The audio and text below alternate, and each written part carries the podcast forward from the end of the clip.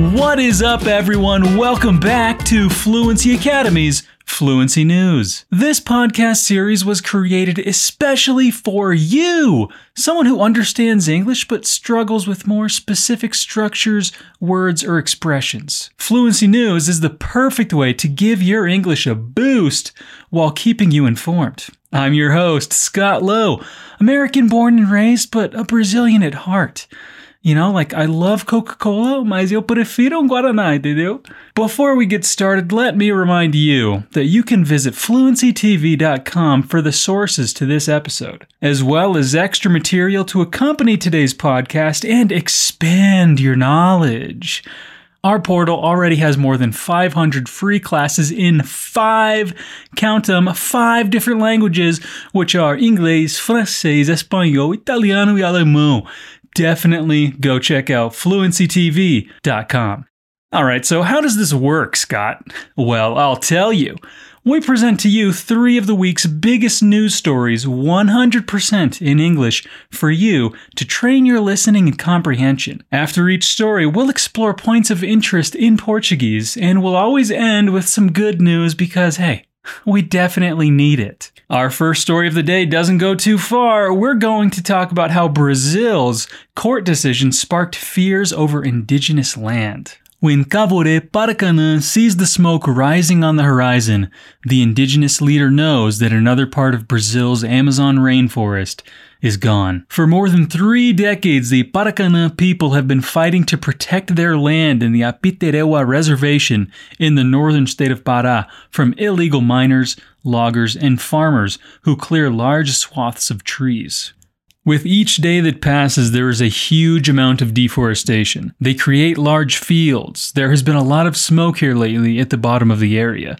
Kavore said. He said the Paracanã fear there will be many more burning trees after a Supreme Court decision that could allow the municipality that oversees the reservation to legalize the presence of farmers already encroaching on the land. In May, Justice Gilmar Mendes opened the door to negotiations between Brazil's government and the municipality of São Félix do Xingu, which wants to reduce the size of the indigenous territory on behalf of a local farmers association. Land rights activists say the proposal, which would make indigenous protected areas available for development, is unconstitutional. The negotiations, referred to by the court as a conciliation, could set a precedent for the reduction of other indigenous territories across the country, they warn. Rights to indigenous territories, as provided in the Constitution itself, are non disposable rights. They are not subject to any type of negotiation said Luiz Eloy Terena, a lawyer at APIB, Brazil's main indigenous federation. Eloy explained that there are several other Supreme Court hearings set for the coming months to address similar land conflicts between indigenous communities and illegal miners, loggers, and farmers. Those hearings may be influenced by the result of the negotiations over Apiterewa, he added. Eloy and other indigenous rights advocates say that the Paracanã were not initially asked to participate in the negotiations about their own land. In June, the Attorney General's office published a document criticizing the lack of indigenous representatives in the process. The Thomson Reuters Foundation made several requests for comment to Mendes, the Attorney General's office, the lawyer representing São Félix do Xingu, and the farmers associations, but received no replies. For the Paracanã people, negotiations are not an option, Kavore said. The only acceptable outcome for the community is the eviction of the invaders from their land. We don't want to give them even a millimeter, he said.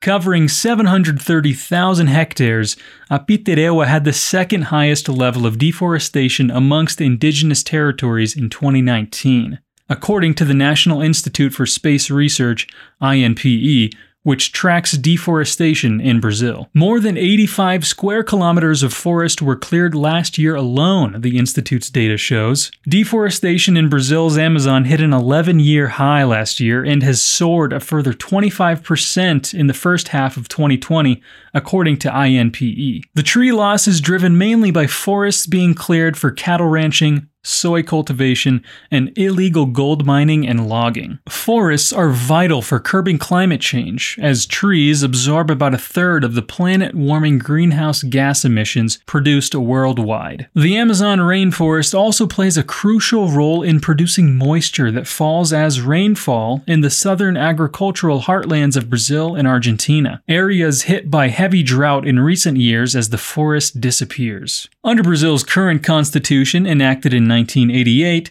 indigenous lands belong to the state, which grants indigenous peoples the permanent right to live and work on them. Indigenous reservations, which the Federal Indigenous Affairs Agency FUNAI said make up more than 12% of Brazil's territory, have long been targeted by outsiders looking to tap their natural resources. Human rights groups say invaders have been stepping up their activities in recent years, emboldened by Brazil's right wing President Jair Bolsonaro and his plans to introduce mining and farming in protected and indigenous lands in the Amazon region. The government wants to exchange indigenous people for cattle. That is the government's main interest to transform the forest into farmland and put cattle on indigenous land, Kavore said. Carlos Fausto, an anthropologist and lecturer at the National Museum, a leading research institution in Brazil, said the Supreme Court's decision could have long lasting implications for indigenous land rights and for the Amazon. It means all indigenous lands will be a target from now on, he said. In destroying large swaths of forest cover, the illegal miners and loggers are also affecting water sources vital to the animals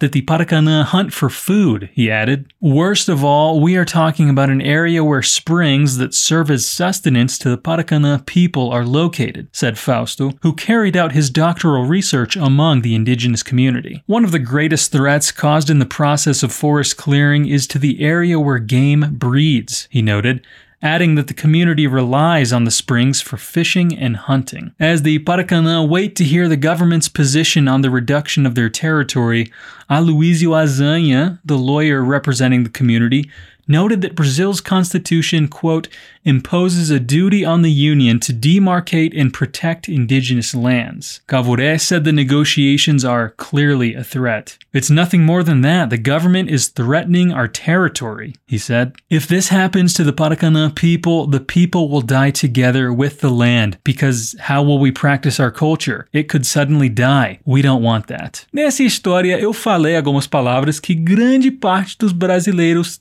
tem dificuldade em pronunciar. São palavras que têm o TH. Esse som é causa de receio em brasileiros que estão aprendendo inglês, mas eu acho importante vocês saber que não é problema de brasileiro não. Esse som é exclusivo do inglês, mas com a prática você chega à perfeição. Para falar as palavras anthropologist, swath e threats, por exemplo, é só colocar a língua entre os dentes e fazer o som de S. E é um som sem voz, como se fosse um sopro de ar. Para treinar mais a sua pronúncia, eu recomendo que você visite o nosso portal fluencytv.com e escute os Walk and Talk, que são a nossa série de podcast feitos para treinar a sua pronúncia. A versão Essentials tem as explicações em português e a versão Level Up é toda em inglês. Para você treinar a sua compreensão também. Depois que você escutar aqui, corre lá para ouvir. Além disso, o Ravi tem uma tip incrível sobre essa pronúncia. Nós vamos colocar o link aqui na descrição para você assistir quando terminar aqui. Agora repete comigo aquelas três palavrinhas que eu citei. Anthropologist. Anthropologist. Anthropologist. Swath. Swath. Swath. Threats. Threats. Threats. And with that, we move on to the second story of today's episode how Disney's live action Mulan sparked outrage across the globe. No, not because it's a bad movie, for other reasons. Disney has publicly thanked a Chinese government agency accused of human rights abuses in Xinjiang for help in making Mulan a revelation that has provoked a storm of criticism online. Disney acknowledges several Chinese government bodies in the credits for the live action remake of the 1998 animated picture of the same name, but a few in particular have raised red flags, namely the Xinjiang government's publicity department and the Public Security and Tourism Bureaus for Turpan, a city of about 633,400 people just outside of Xinjiang's capital, Urumqi. Disney did not respond to a request for comment from CNN Business to its media inquiry line and to US press officers about the film and the credits. Now, it's not clear how much of Mulan may have been shot in Xinjiang, but people who worked on the movie have said on social media and in interviews that they scouted and filmed locations there. The US State Department estimates that since 2015, as many as 2 million of the Muslim majority Uyghurs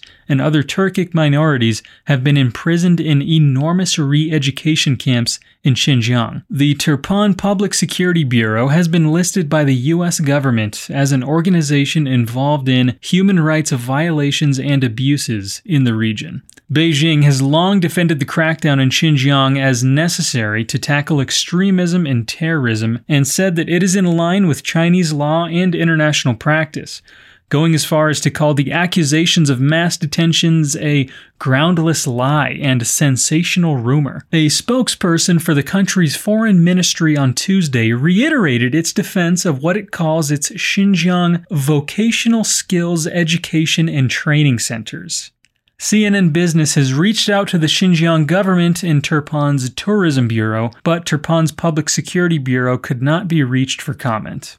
There are no so called concentration camps in Xinjiang, said Chinese Foreign Ministry spokesperson Zhao Lijian. The establishment of vocational skill education and training centers in Xinjiang in accordance with the law is a useful attempt and active exploration for preventative counterterrorism and de radicalization. Okay, anyone who uses that many big words in a sentence cannot be trusted. But the connections between Xinjiang and Mulan have ignited widespread criticism on social media since its release Friday on Disney Plus, the company's streaming service. Human rights advocates are now calling on Disney to make public any agreements with the Chinese government over filming in the region. It's deeply disturbing that Disney thought that it was okay to partner with and also thank government departments, specifically propaganda departments, and a public security bureau from a region in China that is complicit with genocide, said Isaac Stone Fish, senior fellow at the Asia Society, a New York based nonprofit organization focused on raising awareness of Asia. Disney hoped that Mulan would be a major success at the lucrative Chinese box office, now the second largest in the world. The company spoke last year about its dedication to making the film culturally accurate, remarks that were reported in Chinese state media. We spent a lot of time in the beginning with scholars, experts, and people from the region, and we spent a great deal of time in China, said Sean Bailey, president of Walt Disney Studios Motion Picture Production,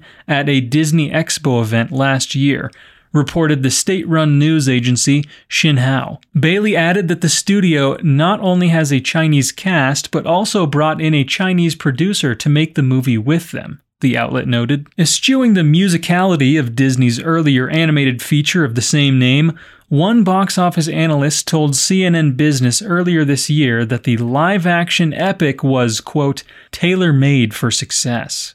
But the film, which is based on traditional Chinese legend about a female warrior who disguised herself as a man and took her father's place in the army, has already faced controversy and setbacks. In August 2019, pro democracy activists in Hong Kong called for a boycott of Mulan after the lead actor expressed support for Hong Kong police on her social media account. I support the Hong Kong police. You can all attack me now. What a shame for Hong Kong. Liu Yifei, a Chinese born US citizen who plays the titular Hua Mulan, posted to her official Weibo account. At the time, Hong Kong police faced allegations of excessive violence against protesters. Hong Kong police defended their actions in September 2019, saying that they had been so restrained. Then, in March, Disney was forced to delay the film's release as the coronavirus pandemic shuttered movie theaters. Disney is just the latest US business to be embroiled in a political controversy involving China. Last year, the National Basketball Association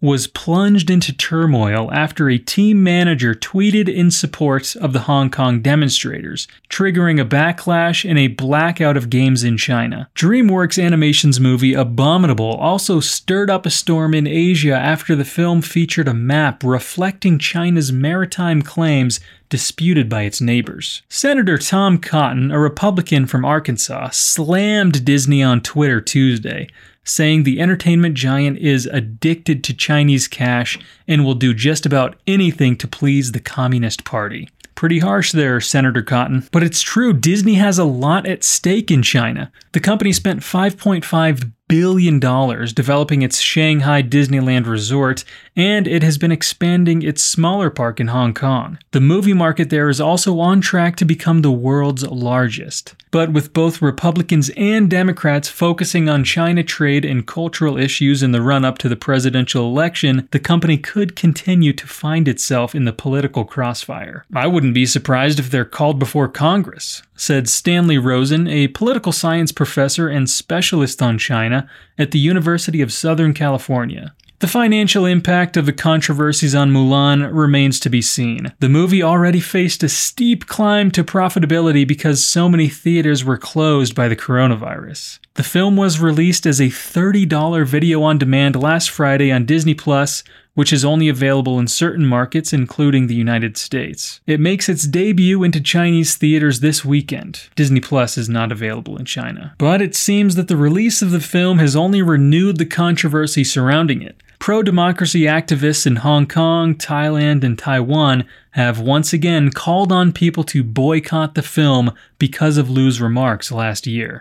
And it's not even clear that the film will win over Chinese audiences, who were already chilly towards the original animated version because of its westernized flair and unfaithful retelling of the original legend. After the release of the trailer in 2019, Chinese state run media Global Times criticized the film for using Japanese ninja gestures, and Chinese stereotypes. Now, however, while many eagerly await the release of Mulan, some users of Weibo, the country's largest social media platform, touched upon the Xinjiang controversy in their posts and voiced support for the movie. The Western anti Chinese forces, Hong Kong and Taiwan independence forces, and others are spreading hatred across China's soft power using Xinjiang, said one user. Another said, I seriously don't understand. Rich Gelfond, chief executive producer of IMAX Corp., which has a big presence in China, predicts no backlash against US pictures there, even with the trade war and other issues between the countries.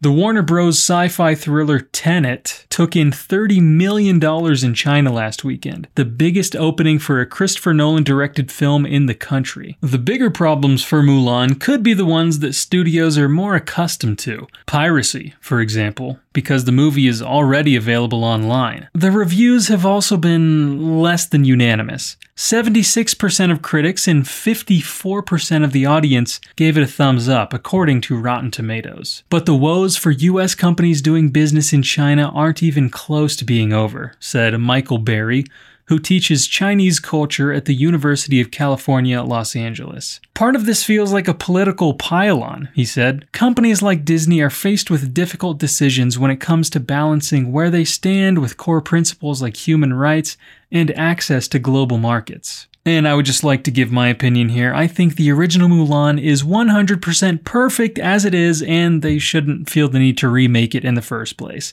And I know that after recording this podcast, I am going to go watch the original Mulan cartoon. Nessa história, eu usei a palavra eschewing. E você sabe o que ela significa? Em português, nós podemos traduzir para evitando ou afastando-se. Ela é sinônimo de refrain from, reject ou steer clear of. Então, quando eu digo eschewing the musicality of Disney's earlier animated feature of the same name, eu tô dizendo que a Disney rejeitou, evitou a musicalidade do original, which I think is a huge mistake. And now, our third story of the day a fire has destroyed Greece's largest migrant camp, the overcrowded Moria facility on the island of Lesbos. About 25 firefighters with 10 engines battled the flames as migrants were evacuated. Some suffered injuries from smoke exposure. Fire broke out in more than three places in a short space of time. Local fire chief Konstantinos Theophilopoulos nailed that pronunciation told state television channel ERT. Protesting migrants hindered firefighters who tried to tackle the flames, he said. The main blaze was put out by Wednesday morning, although Mr. Theophilopoulos said there were still some small fires burning inside some containers at the site. One local resident told the BBC that almost the whole camp had been on fire. Now, with the first light, I can see that there are a few tents that can make it. They're okay, but the rest of the camp, as I can see from this distance, is burnt out. Thanasis Voulgarakis said. Again, nailed that pronunciation. Lesbos Deputy Governor Aris Hatzikamninos reportedly told local radio that the camp had been completely destroyed. Greek Prime Minister Kyriakos Mitsotakis called an emergency meeting on the fire on Wednesday morning, and several ministers are now heading to Lesbos to assess the situation. The EU has offered to help with the response. European Commission Vice President Margaritis Schinas said that he had spoken to Mr. Mitsotakis and that the Commission was ready to assist Greece directly at all levels during these difficult times. EU Home Affairs Commissioner Ylva Johansson, meanwhile, said that she had agreed to finance the transfer of 400 unaccompanied teenagers and children to the mainland and their accommodation. The safety and shelter of all people in Moria is a priority, she tweeted.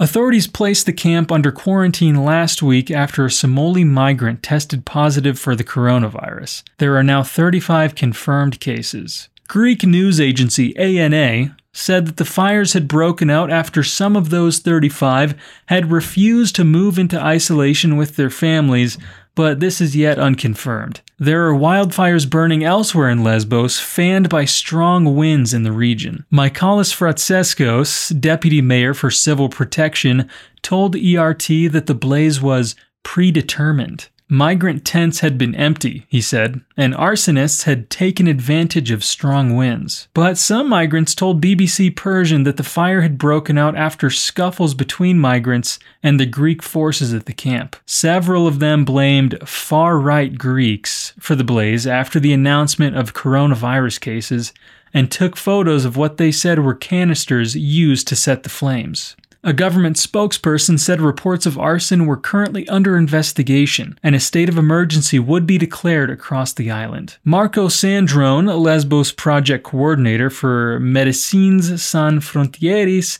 MSF, told BBC World Service it was difficult to say what had caused the blaze, with several different fires and protests erupting in the camp. It's a time bomb that finally exploded, he said adding that people had been kept in inhumane conditions at that site for years. The disaster at Moria is total.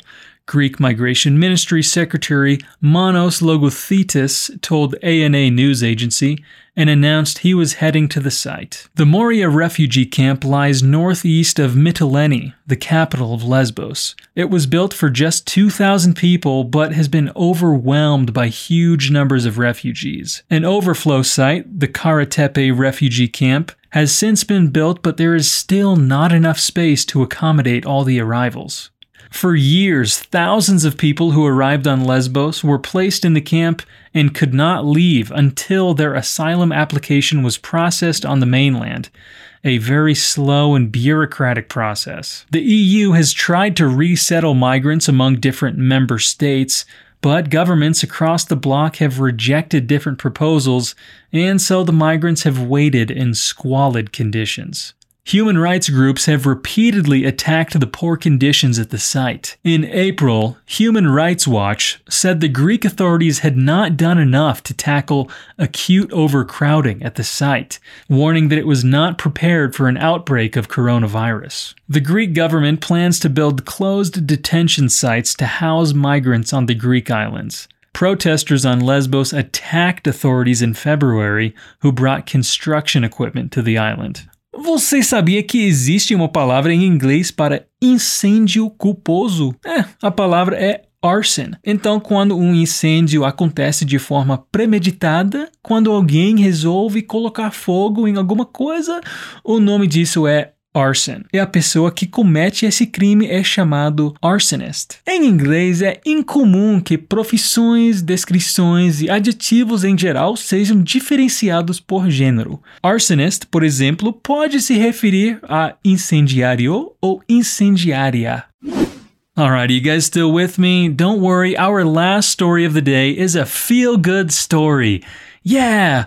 Hungary's researcher Roska wins award for a procedure that could cure blindness. That's crazy. Medical scientist Botond Roska has landed a 1 million euro check, which is over 6 million reais, from Germany's Korber Foundation for his groundbreaking research. Botond Roska, who works in the Swiss city of Basel, has uncovered a gene-based therapy that reprogram cells in the human eye so that they can perform the work of the light sensitive receptors needed for human vision, according to the Korber Foundation that hands out the annual prize.